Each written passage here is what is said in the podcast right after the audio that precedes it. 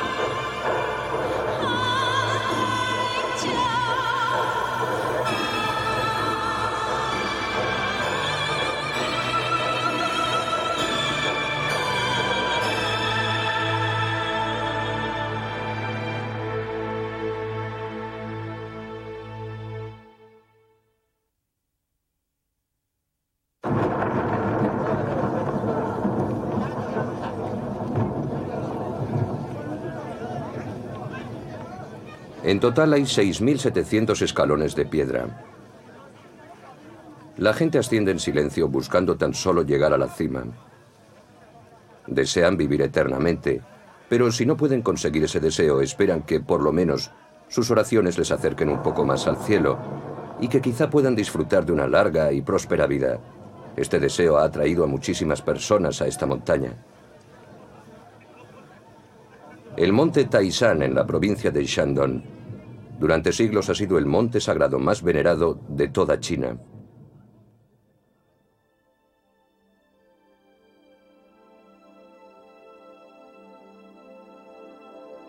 El monte Taishan también tuvo un significado muy importante para la larga sucesión de emperadores chinos. Justo bajo la cima, a 1545 metros sobre el nivel del mar, se encuentra un enorme monumento de piedra en el que se haya grabada una inscripción, Jiqin Shan Mi Bei, o monumento conmemorativo Qin de la montaña. Entre los 996 caracteres del epitafio podemos encontrar los dos que componen la palabra Fenchan. Ese es el nombre de una ceremonia especial que solo el emperador podía realizar en la cumbre de este monte.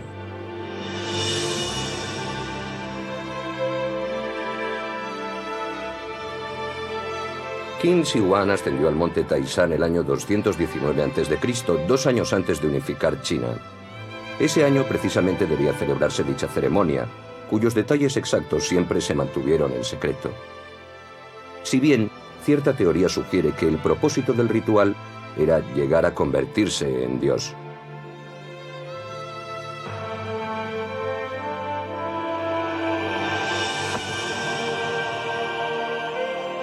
Qin Shi Huang conquistó toda China en su afán de conseguir el poder absoluto. Después reclamó el título de emperador para sustituir al de rey. De este modo, el nuevo título evocaba a el dios que brilla con la luz del cielo. Así fue como nació el primer emperador.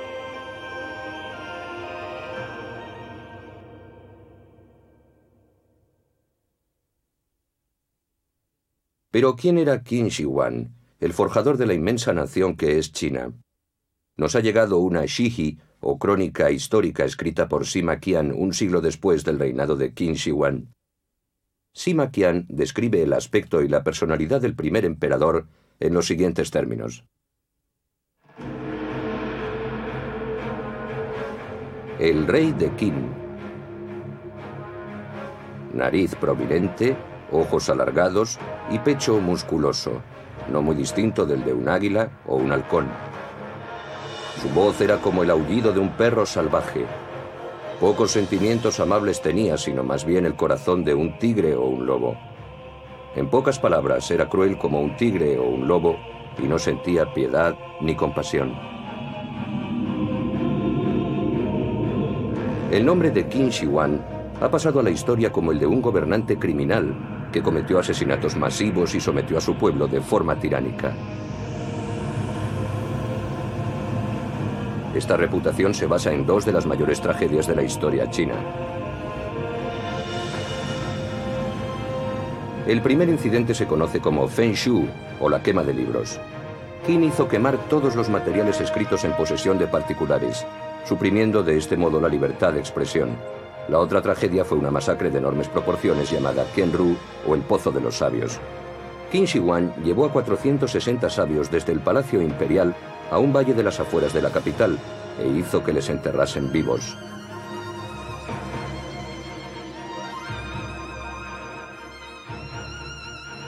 Cuando años después se adoptaron en China las enseñanzas de Confucio, Qin Shi Huang fue recordado con odio como causante de estas dos horribles acciones. En esta pintura de la época, Qin aparece con unos ojos de demonio mirando cómo se ejecutan el Fensu y el Kenru. Pero ¿fue realmente Qin Shi Huang un tirano tan monstruoso?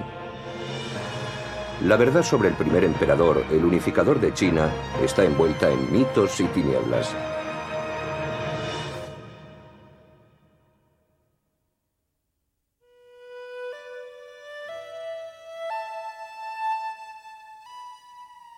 Bailetian, en la provincia de Shanxi, está situada al este de Xi'an y es una de las antiguas capitales de China. En los campos que se extienden a lo largo del río Weishui, afluente del Huanghe o río Amarillo, se halla una impresionante colina. Es el mausoleo de Qin Shi Huang, la tumba real que el emperador ordenó construir para sí mismo. Sus dimensiones, 350 metros cuadrados de superficie y una altura de 53 metros, dan testimonio del impresionante poder que poseyó Qin Shi Huang. Hoy en día, dos mil años después de su construcción, su estructura permanece intacta.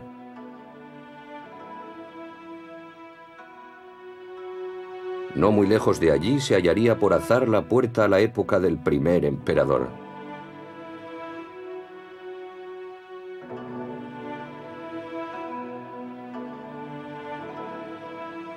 A un kilómetro y medio al oeste del mausoleo de Qin Shi Huang, unos campesinos que araban sus campos de trigo encontraron una figura de cerámica de tamaño natural que parecía representar a un guerrero.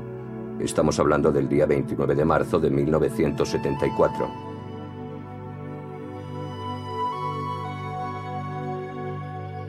Al principio nadie imaginó la importancia del descubrimiento.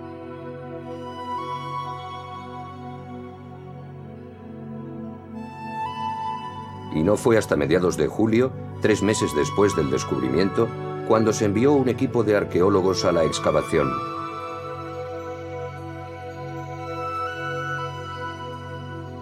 Se estimó que la excavación no llevaría más de seis meses. Pero cuando los trabajos fueron avanzando, los arqueólogos se dieron cuenta de que habían dado con algo que desafiaba cualquier reto. Seguíamos extrayendo terracota, pero éramos incapaces de calcular la extensión de los restos. En ese momento, no sabíamos que iban a ser de unas proporciones tan inmensas. Hicimos un esfuerzo extra para descubrirlo, pero ni siquiera ampliando el campo de excavación fuimos capaces de concluir nada. ¿Qué podía ser todo aquello? En aquel entonces estábamos impacientes por hallar la respuesta.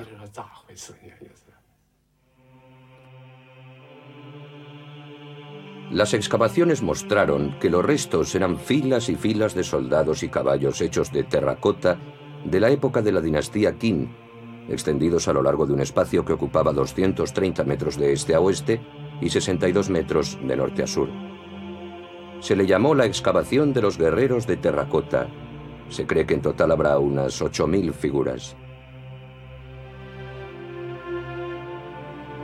Hasta el momento se han encontrado tres excavaciones de terracota.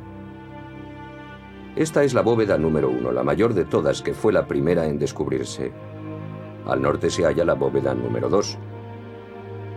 Al oeste de la bóveda número uno está la bóveda número tres, la más pequeña. En total hay tres excavaciones. Se encuentran alineadas en dirección este. De hecho, las excavaciones de los guerreros de terracota son una parte del inmenso mausoleo en el que descansa Qin Shi Huang.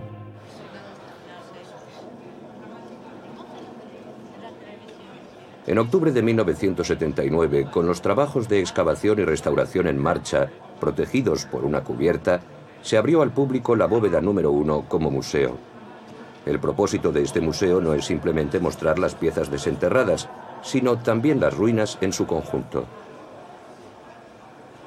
15 años después de la apertura del museo, había recibido 30 millones de visitantes.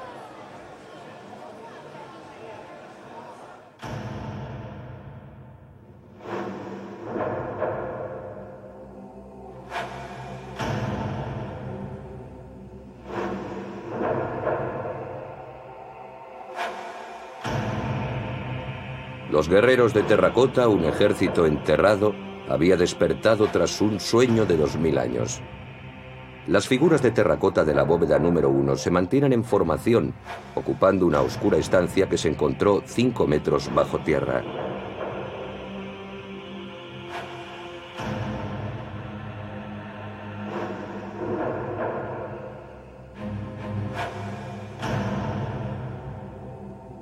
Al frente se encuentran 204 soldados dispuestos en tres filas.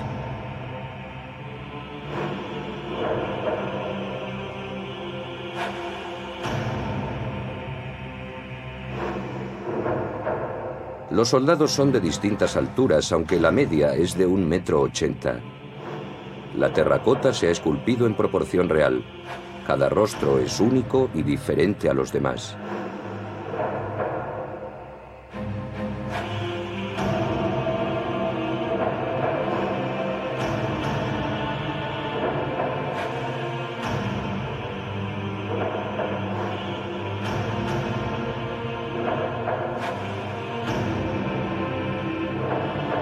El realismo del trabajo llega hasta el mínimo detalle, algunos de los cuales son tan sutiles que no se aprecian a simple vista.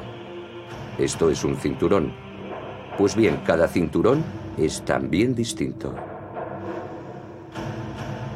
Este muestra a un guerrero atacando con su lanza.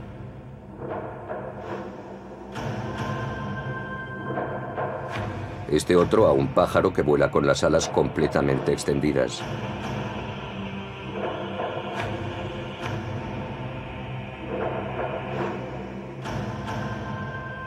Hasta el pelo de los guerreros está esculpido al detalle.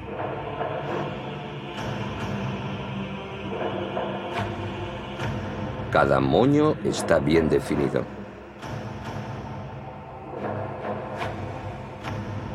Es más, hay diferentes tipos de moños.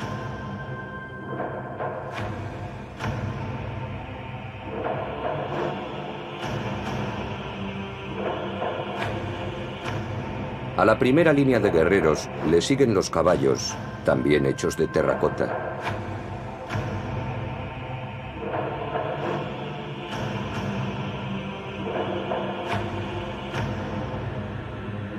Y también esculpidos a escala real.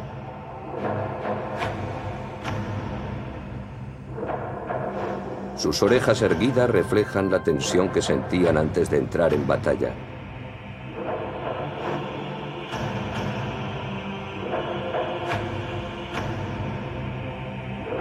Tras ellos están los carros de dos ruedas.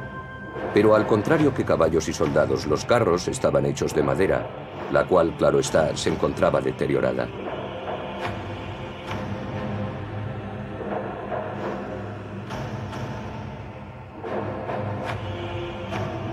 A continuación viene un regimiento de infantería pesada.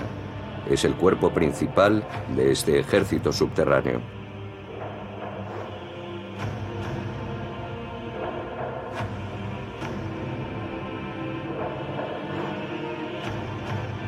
Ninguno de ellos lleva la cabeza cubierta con casco. Se dice que esto era para demostrar su valor.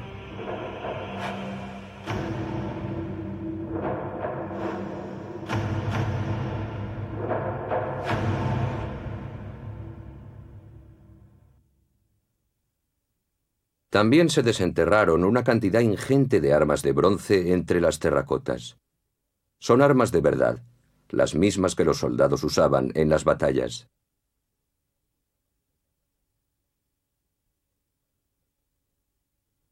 Estas espadas y lanzas de bronce siguen brillando incluso dos mil años después de su fabricación. El ejército de terracota nos da una idea muy aproximada de cómo era el ejército de la dinastía Qin.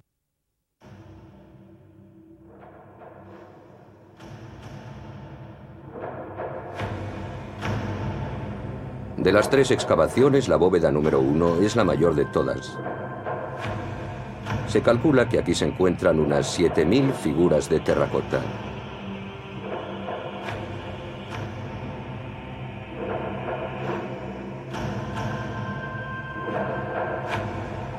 Sin embargo, se dice que solo se ha excavado y restaurado una sexta parte del total, la que está más al este. Este es el frontal de la bóveda número uno, la única parte que es ahora visible. La vanguardia consiste en infantería ligera sin corazas. Tras ellos se encuentran los carros tirados por caballos, con los comandantes del ejército. Después viene un gran cuerpo de infantería dividido en 11 columnas. Esta formación revela que la infantería era la fuerza principal del ejército en combate.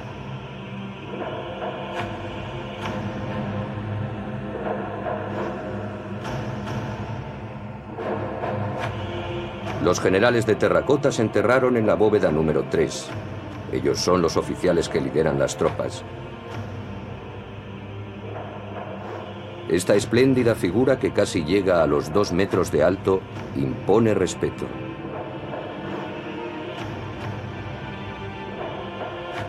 ¿Cómo logró Qin Shi Huang convertirse en el primer gobernante supremo de China hace dos mil años? La respuesta a esta pregunta se esconde en los guerreros de terracota, las réplicas de los cuerpos de élite del ejército de Qin.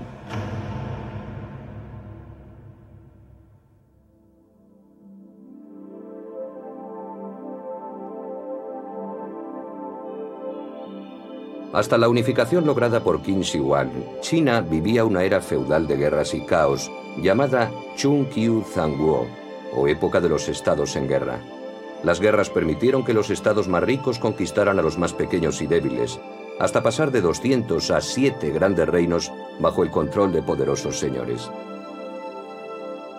A esto se le llamó Zhan Wo Xion, o los siete estados guerreros. Han, Wei y Zhao eran los más poderosos al controlar la parte central del río Amarillo, que entonces era el centro de la civilización. Esta región estaba rodeada por Yan al norte, Qi al este y Chu al sur. En aquel momento a Qin, situado en la frontera oeste del continente chino, se le consideraba el reino más atrasado de todos. Pese a eso, Qin, el humilde país fronterizo, continuó aumentando su territorio hasta convertirse en el más poderoso de los siete estados.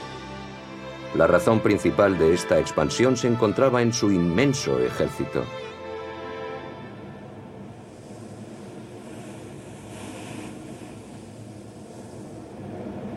La actual provincia de Shaanxi era el centro del reino de Qin. Situada al norte se trata de una vasta meseta, y durante mucho tiempo el inhóspito terreno mantuvo la zona aislada.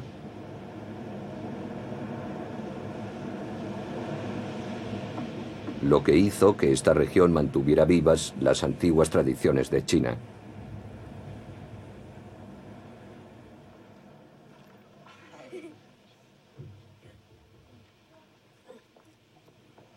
La gente de los pueblos de esta región conserva un baile tradicional llamado Yaogu o tambor de cintura.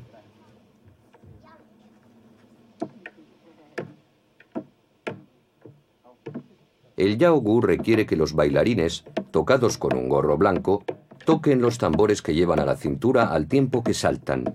Se trata de un baile tradicional transmitido de generación en generación. Su origen se calcula en varios siglos anteriores a Cristo.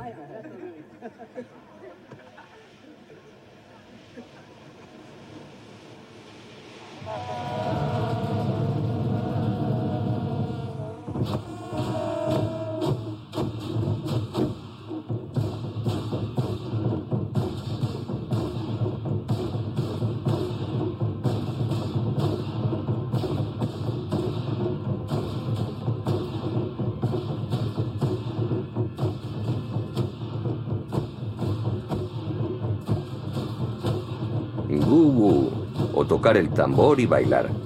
Esta palabra también significaba armarse de valor desde antes incluso de la aparición del gran ejército de Qin.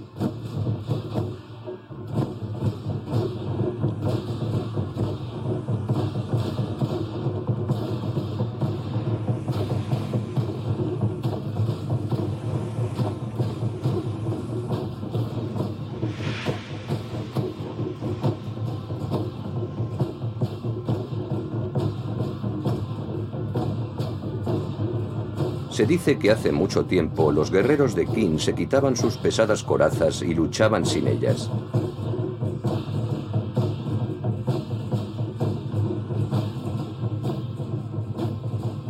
Ese valor fiero, sin miedo a la muerte, era lo que más impresionaba a las demás naciones.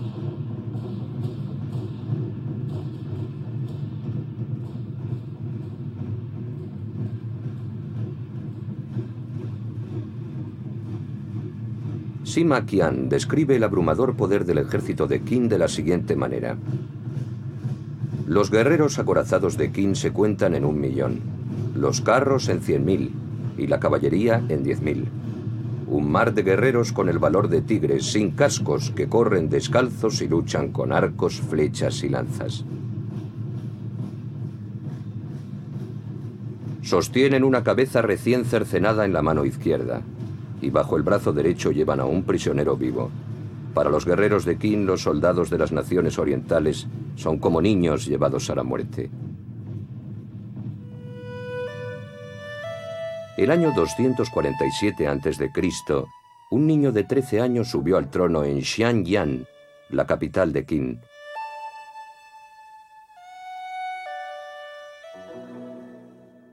Era Zen, rey de Qin, quien más tarde se convertiría en el primer emperador.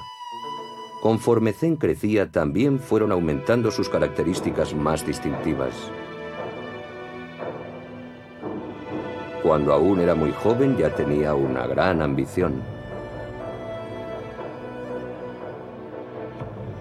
Ese fue el principio básico que desembocó en la unión de las vastas tierras de China.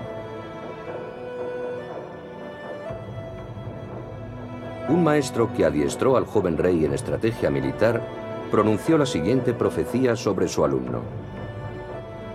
Si Zen, el rey de Qin, llegase a reinar sobre todo el país, todos acabaríamos siendo sus esclavos.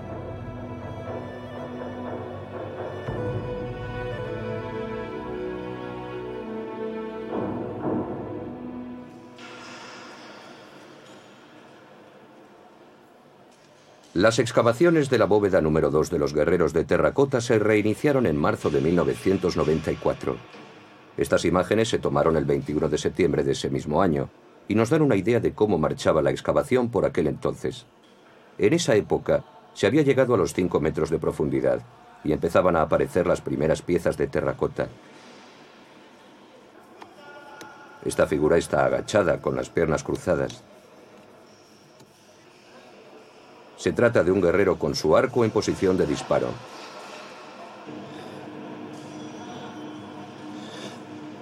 Aquí tenemos una figura en pedazos.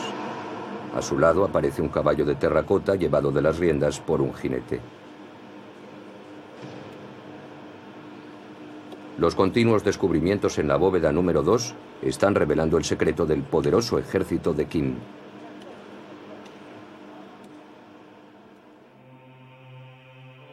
Estos son un caballo y su jinete encontrados en una excavación de prueba realizada en la bóveda número 2 en 1976.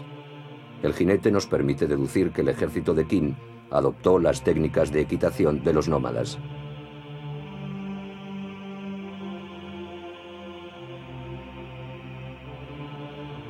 Para mantener tranquilos a los fogosos sementales les peinaban con mucho esmero las crines. También se les castraba.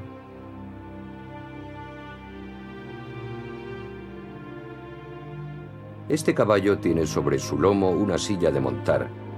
Se trata de una prueba inequívoca de que las sillas de montar ya se usaban en una época tan remota como la de la dinastía Qin.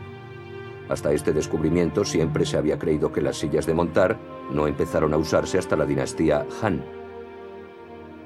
También podemos deducir la influencia de los nómadas en los mismos guerreros.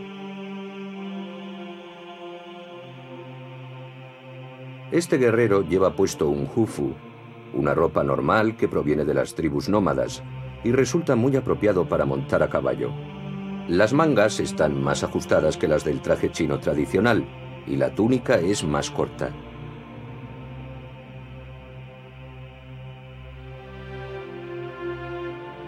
Los Qin adoptaron el Hufu, el traje de montar de las tribus nómadas, y también su técnica para disparar el arco desde la grupa del caballo, algo muy propio de las tribus secuestres.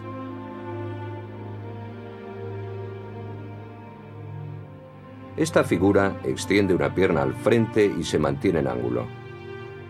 El guerrero sostiene un arco llamado Nu.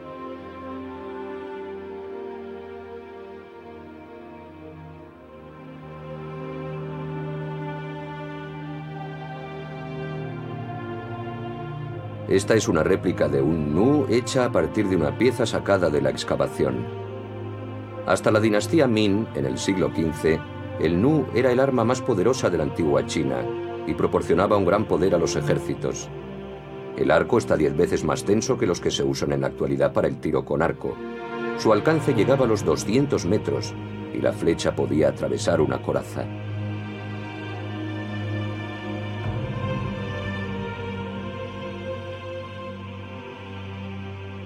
La excavación de la bóveda número 2 mostró que conservaba a cuatro grupos diferentes. Al frente están los arqueros. Después le sigue la caballería. A continuación, una mezcla de carros e infantería. Y luego, una unidad compuesta exclusivamente por carros. La bóveda número 2 de los guerreros de terracota alberga una unidad de asalto que emplea estrategias militares aprendidas de los nómadas, como fingir cargas de caballería, y que conformaba el arma más poderosa de la edad antigua.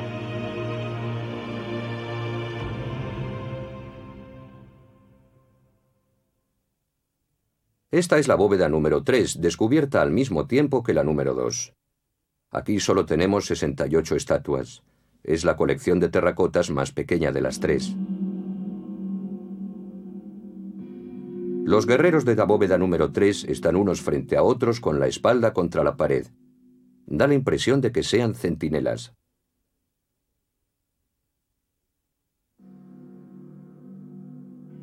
Esta es la punta de una clase de lanza llamada Shu, que solo se ha encontrado en la bóveda número 3.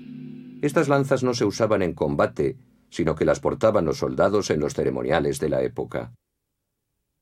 La bóveda número 3 de los guerreros de terracota. Se cree que esta debía ser el cuartel general subterráneo desde donde se dirigen y ordenan los movimientos de todo el ejército.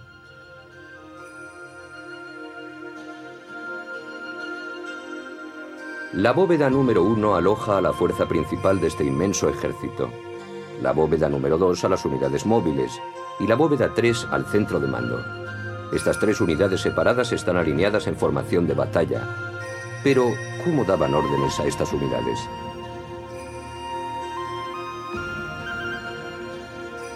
Este gong de nombre Yonzon se empleaba para ello.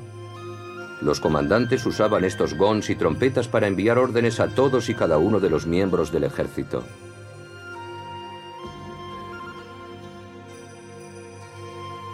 El Wei Liao Zi, un manual de tácticas militares que se cree escrito en esa época, dice lo siguiente.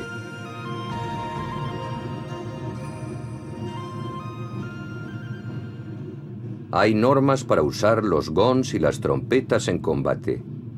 Un solo golpe de tambor es la orden de avanzar hacia adelante. Un redoble continuo es la orden de atacar.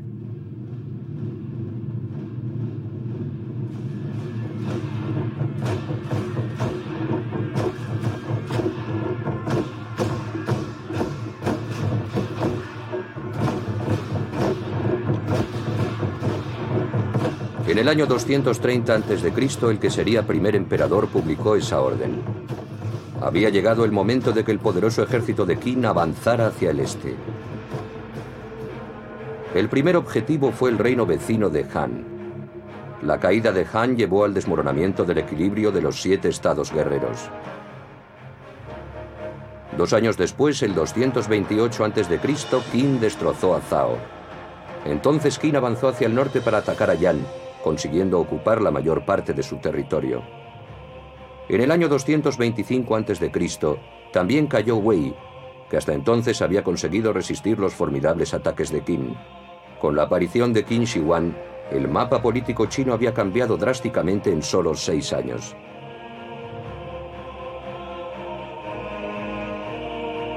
Qin continuó apoderándose de reinos rivales, uno tras otro. Su ambición por unir todas las tierras chinas le impulsaba a seguir guerreando. Por otra parte, la vanidad de Qin hacía que pretendiera dejar tras de sí alguna demostración tangible de su poder. Ese enorme edificio tenía que ser el primero de toda una serie de tumbas imperiales, el mausoleo de Qin Shi Huang. Su construcción comenzó al poco de la ascensión al trono de Qin y se emplearon 37 años en terminarlo.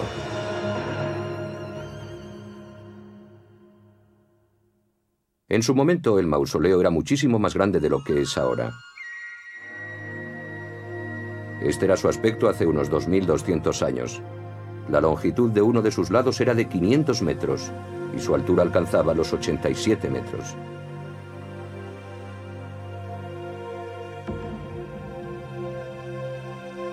Este es el aspecto del mausoleo justo después de ser acabado, en una reproducción realizada a partir de las excavaciones que hoy forman el Museo de los Guerreros de Terracota.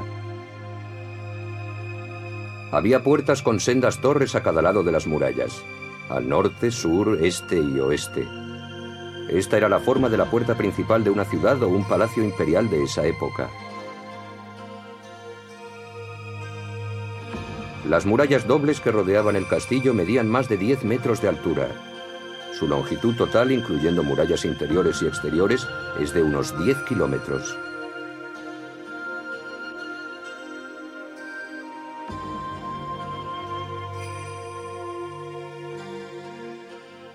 Dentro del recinto había un gran número de edificios.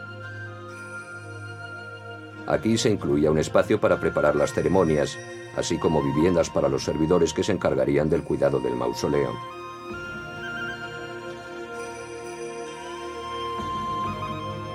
Al norte del mismo se encuentra el Indian o Salón de Sacrificios, el edificio más importante de todos. Se creía que el dueño de la tumba, el espíritu de Qin, residiría aquí, de manera que había que proporcionarle comida, vestidos y atenciones como se le ofrecían en vida.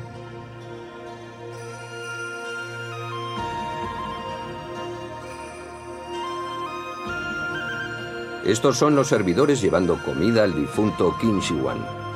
En este edificio, dichos servidores seguían atendiendo a su amo como si aún estuviese vivo.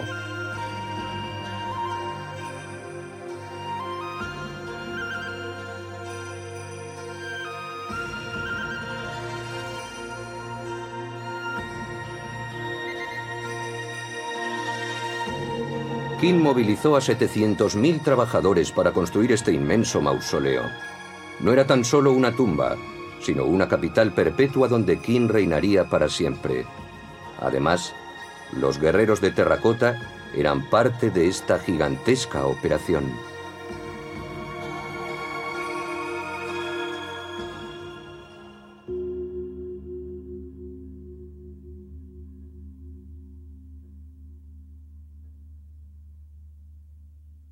Los guerreros de terracota estaban dispuestos dentro de este espacio subterráneo en forma de túnel. Qin empleó una enorme cantidad de trabajadores y a sus mejores artesanos para crear este espacio oculto.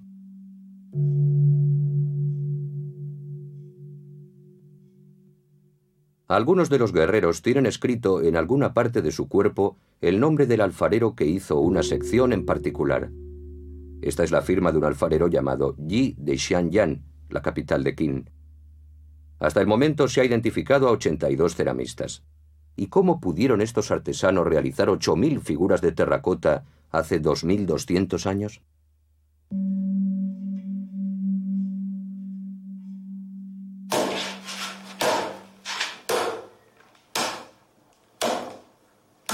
El Museo de los Guerreros de Terracota ha estado realizando una producción experimental en las mismas condiciones que la dinastía Qin, para descubrir qué habilidades y cuánta gente estuvo involucrada en la creación del ejército de terracota.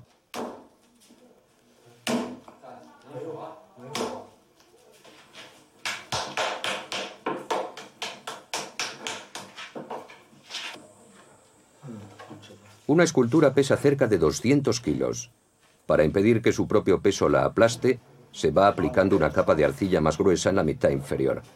En los pies se llega a los 20 centímetros de grosor. En comparación, la capa que cubre el torso solo alcanza los 2 centímetros. En la fabricación de terracota se usaban dos tipos de arcilla.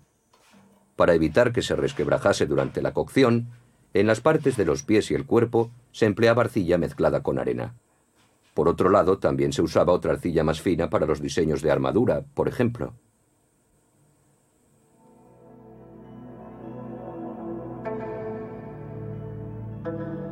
¿Y de qué manera se hacían las cabezas?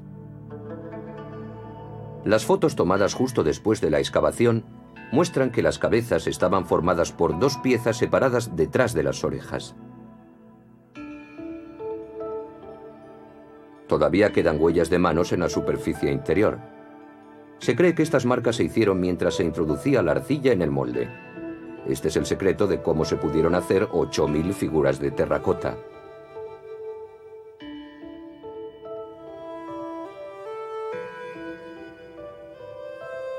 Después, los alfareros añadían los últimos detalles a las cabezas, todas hechas uniformemente. Ojos, nariz, boca, pelo. Todas las figuras moldeadas según este sistema tienen una cara diferente.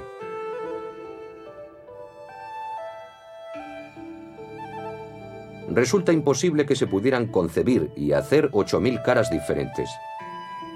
De manera que lo más probable es que los alfareros usaran a verdaderos soldados como modelos para diseñar todas las esculturas de terracota.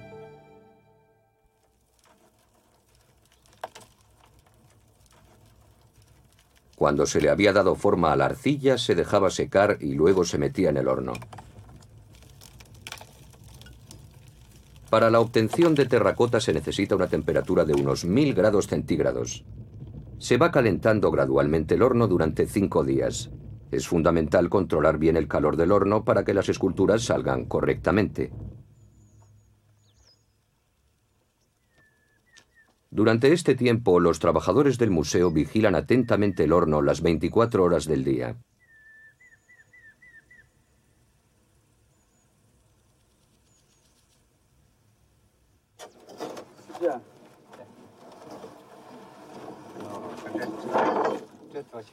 Tras pasar 10 días en el horno para conseguir la terracota, el cuerpo de una de las figuras tiene una grieta.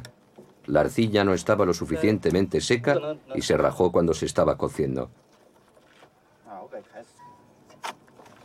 Dado el gran tamaño y el grosor desigual de la arcilla, aún hoy en día resulta difícil conseguir una escultura perfecta.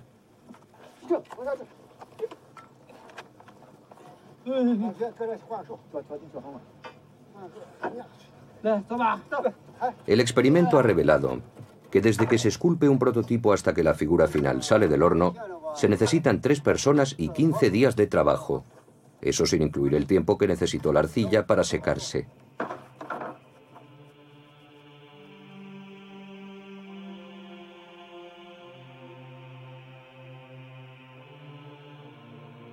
A continuación se calculó cuánto tiempo y cuántos trabajadores se necesitarían para hacer las 8.000 figuras de arcilla, a partir de los datos obtenidos con el experimento. Aunque se trabajase sin parar para descansar y todas las figuras salieran bien a la primera, se necesitarían 80 hombres y unos 12 años para terminarlas.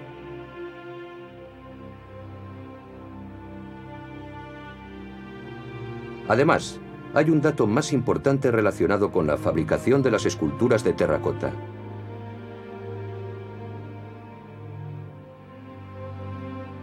Las figuras estaban pintadas. Después de cocerse, todas las esculturas eran pintadas individualmente.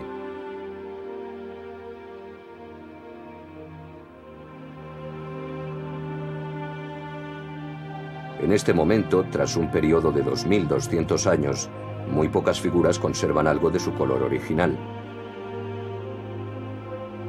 ¿De qué color serían originalmente las esculturas?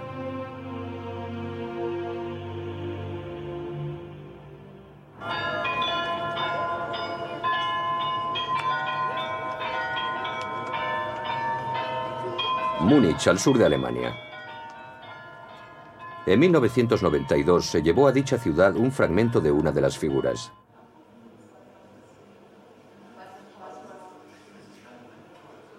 Esta es la Comisión de Protección de Propiedades Culturales de Byron. Aquí, un equipo de investigación compuesto por expertos chinos y alemanes trabaja para analizar los pigmentos que se usaron en las figuras de terracota. El trabajo precisaba mucha concentración. Los pigmentos podían desconcharse si entraba el aire y se secaban.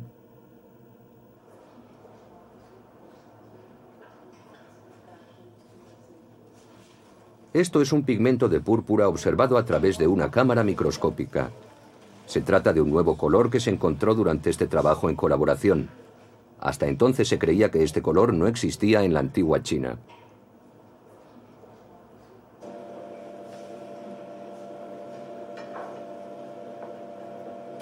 Fue la doctora Fan Yuan la que descubrió este fragmento púrpura. Es una especialista en bienes culturales y viajó de Xi'an a Múnich para tomar parte en el trabajo.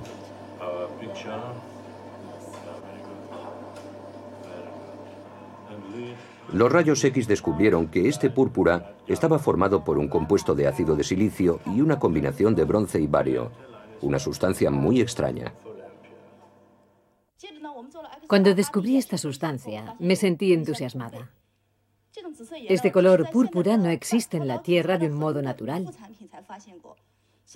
Me quedé sorprendida al ver el alto grado de habilidad que tenían hace 2200 años en la dinastía Xin.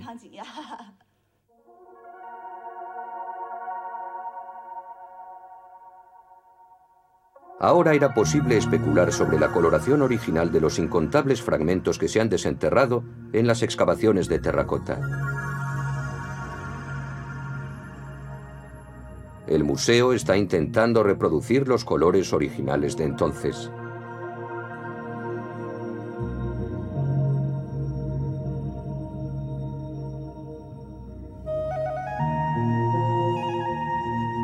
Esta es una pequeña reconstrucción basada en los datos obtenidos.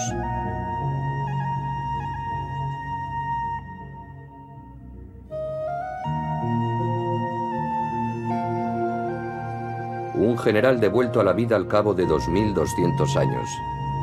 Nunca se habían descubierto unas esculturas tan realistas en la antigua China, ni antes ni después de la dinastía Qin.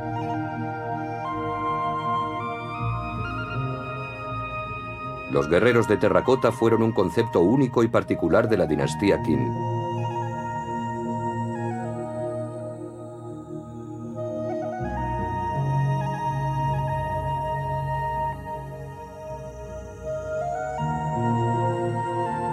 Qin Shi Huang, cuya meta era unir China, intentó destruir antiguas leyes y tradiciones que habían regulado la vida en China a lo largo de miles de años.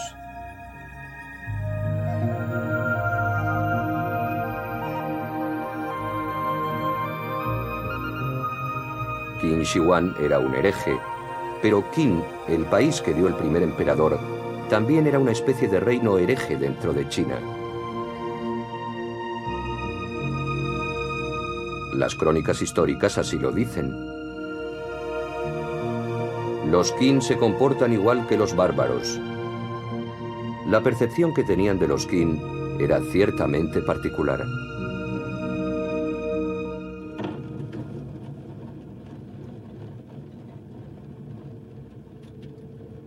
Al oeste de la provincia de Shanxi hay un afluente del río Amarillo, el río Weishui. Remontándolo se llega al Tenshui, en la provincia de Gansu.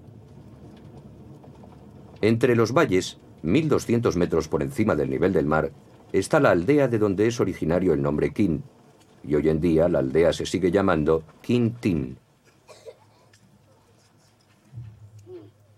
600 años antes de la era de Qin Shi Huang, la dinastía imperial de Zhou le cedió esta tierra en propiedad a un ancestro del primer emperador.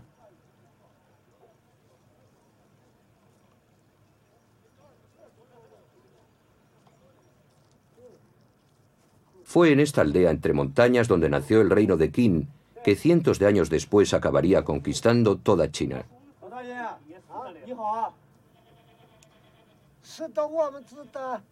En la antigüedad hubo un rey que quiso criar caballos en esta tierra. Así que reunió mucha gente y empezaron a criar caballos. A esa gente les llamaron Qin. Es el mismo Qin de Qin Shi Huang.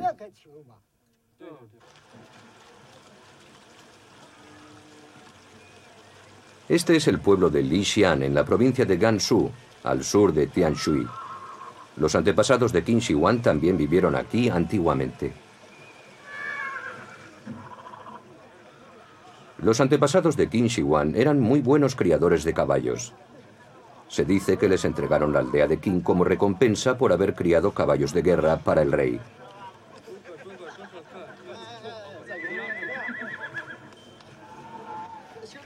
Aún hoy en día el área de Tianshui es conocida por ser el gran núcleo de la cría caballar en China. La gente viene de lugares tan remotos como la provincia autónoma de Xinjiang, Weibuer, para asistir a la feria de caballos que se celebra cada 10 días. En la época de los ancestros de Qin Shi Huang había un comercio activo entre nómadas y granjeros.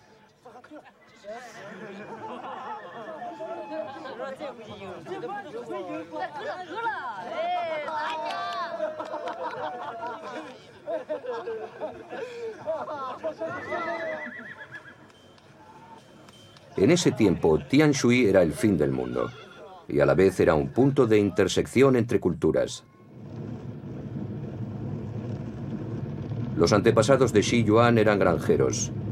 De sus intercambios con los pueblos nómadas adquirieron la sensibilidad para valorar la pericia por encima de la raza o la posición.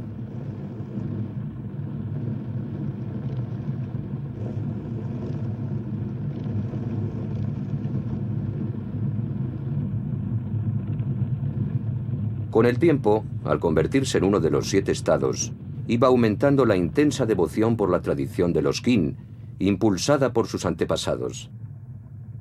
Gracias a los guerreros de terracota, podemos apreciar que los Qin reunieron diferentes razas en un solo país.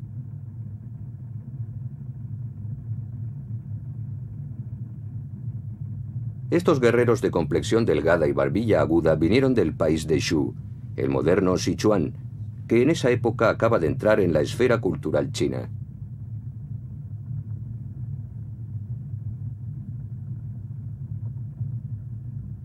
Por otra parte, estos otros de narices prominentes y distintivos mostachos son nómadas del norte de Xiongnu.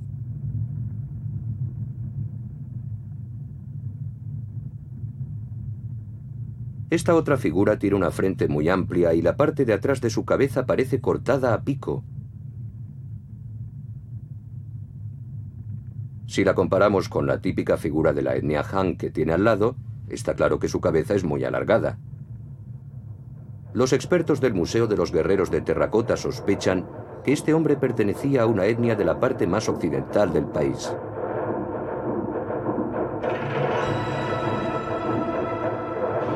El ejército de Qin comprendía esta gran diversidad de razas. Durante aquella era la victoria en el campo de batalla no dependía de los aristócratas subidos a sus carros, sino de la infantería, que estaba formada por hombres del pueblo. En comparación con las naciones rivales, Qin estaba extremadamente avanzada, especialmente en lo referido a la infantería.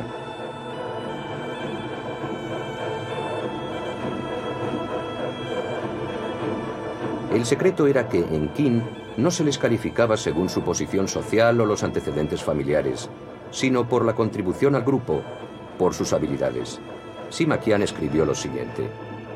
En el país de Qin a los que sirven en tiempos de guerra se les recompensa con títulos. Y por el contrario, a los que no sirven se les retiran los privilegios, aunque se trate de aristócratas. Al abandonar el sistema de posición social, inservible para ellos, Qin consiguió explotar al máximo la habilidad individual. Así fue como resultó vencedor.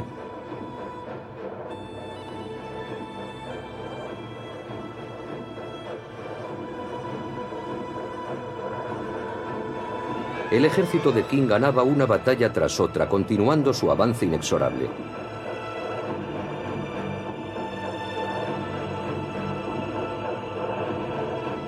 En el año 222 a.C., Qin Shi Huang envió una gigantesca fuerza de 600.000 guerreros a destruir la enorme nación del Chu al sur. Ese mismo año también acabó con los Yan, que se habían refugiado en la península de Liaodong. Qi, en la península de Shandong, también fue arrasada. En el año 221 a.C., China se convirtió en un país unificado bajo el reinado de Qin Shi Huang.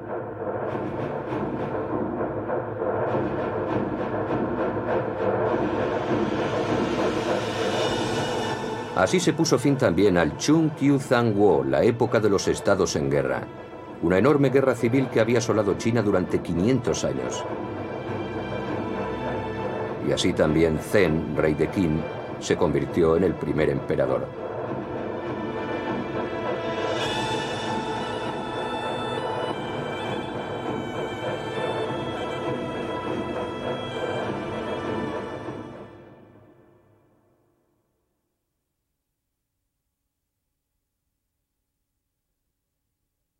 Esta es la estela en piedra Lan Tai que alaba sus logros, erigida en la península de Shandong.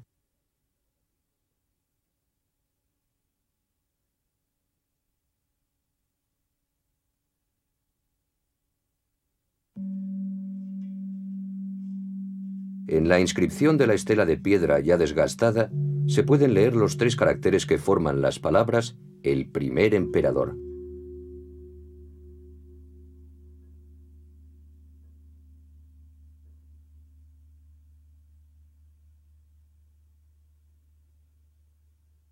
Shi reguló pesos, medidas, los caracteres de escritura, promovió la creación de carreteras por toda China y ordenó la construcción de la Gran Muralla China. El primer emperador puso en marcha muchas y numerosas políticas, decidido como estaba a hacer de China un solo país.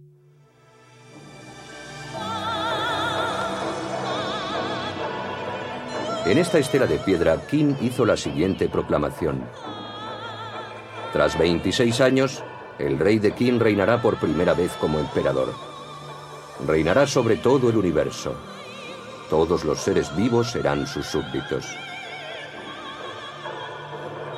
En eras posteriores, Qin Shi Huang sería conocido como un villano. Sin embargo, fue su fuerte personalidad y su extraordinaria energía lo que le permitió cambiar su época y crear la inmensa nación de China.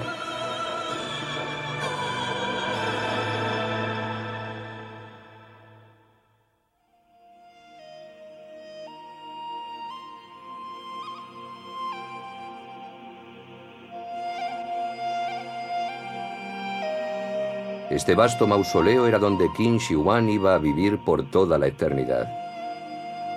Los guerreros de terracota eran los guardianes de esta ciudad que vivía bajo tierra.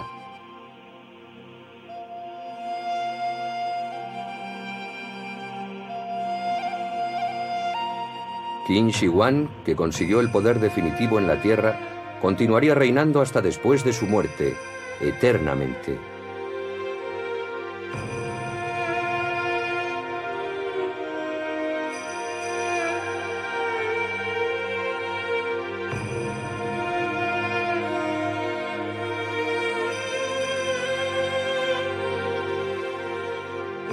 Rostros destrozados de los guerreros de terracota. En las excavaciones se encuentran evidencias de que se vieron sometidos a altas temperaturas, quizá un fuego.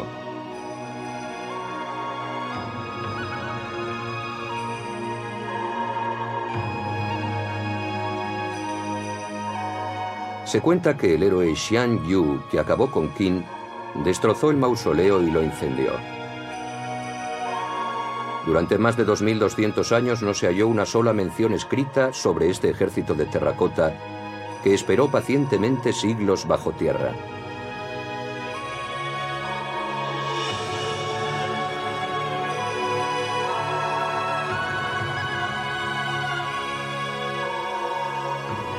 La excavación del yacimiento de los misteriosos guerreros de terracota, que dio comienzo en 1994, todavía continúa.